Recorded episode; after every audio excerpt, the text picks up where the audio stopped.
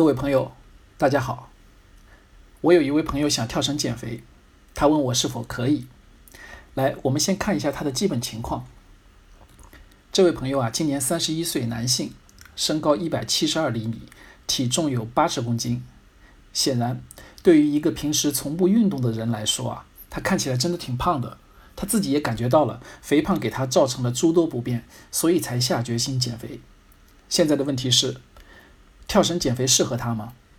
如果你的情况和他相似，那么最好从两个不同的角度先考虑一下。第一个角度是从 BMI 值看是否适合跳绳。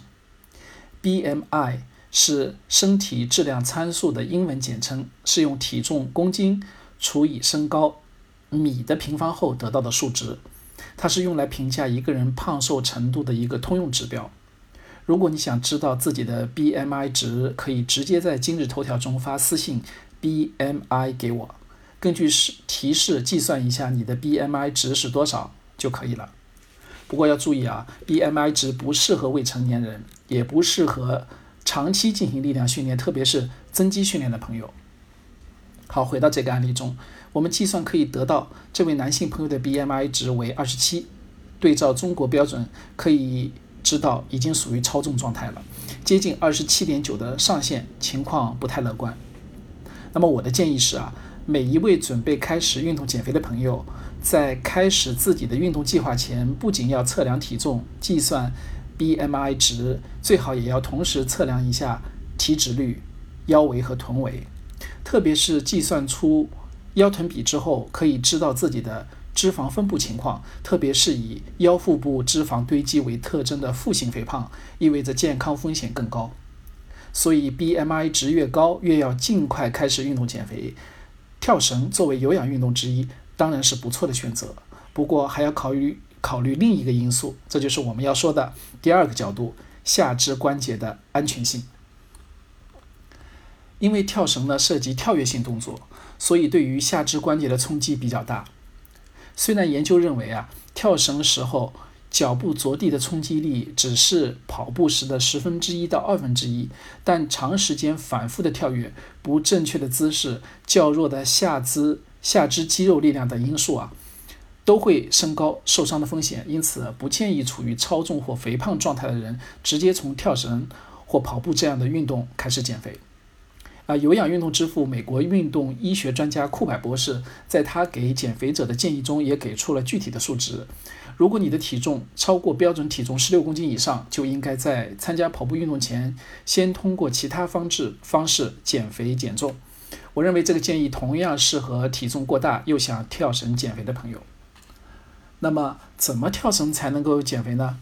如果你是运动新手，每周至少三次跳绳，时长每次超过四十分钟，就能够在一到三个月内取得不错的减肥效果。这其中呢涉及三个问题：第一是运动强度的问题。由于带有跳跃性的动作，所以跳绳会对新手的心肺功能形成一定的压力。所以锻炼者只要能跳起来就行了，不用追求跳得有多高，离地啊跳得有多快，呃离地有多高。有氧运动减肥只需要。中低运动强度就行，只要能跳就行。每次双脚刚好离地，能让绳子顺利通过脚步就行了。第二是无法连续跳绳几十分钟，那是当然的。跳绳的强度并不低，所以应该采取分组跳的方式。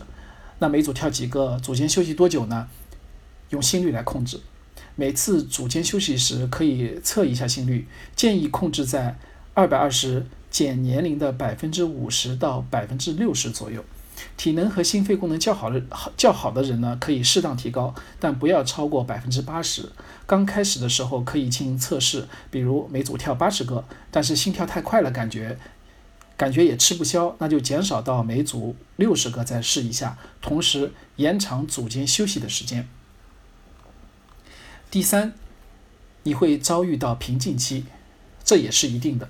新手在刚开始跳绳减肥的初期，效果会相当不错，然后减肥效果就会递减，直到消失，进入瓶颈期。这个时候应该调整运动方案，比如改为参加其他有氧运动项目，或者调整运动的方式和强度等等。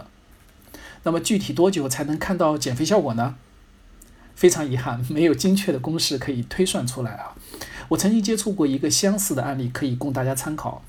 某位男性朋友，三十五岁，身高一百七十厘米，体重七十八公斤，每周跳绳四到五次，每次完成三千到五千个的跳绳量，再配合饮食控制，两个月后他减重六点五公斤，减肥效果相当不错。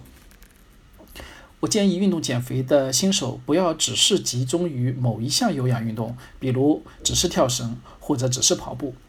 可以以一种有氧运动为主，同时参加其他有氧运动，比如每周跳绳三次，另外有一次约上志同道合的小伙伴打一场球，这样不仅可以增加运动的趣味性，也可以取得更好的运动效果。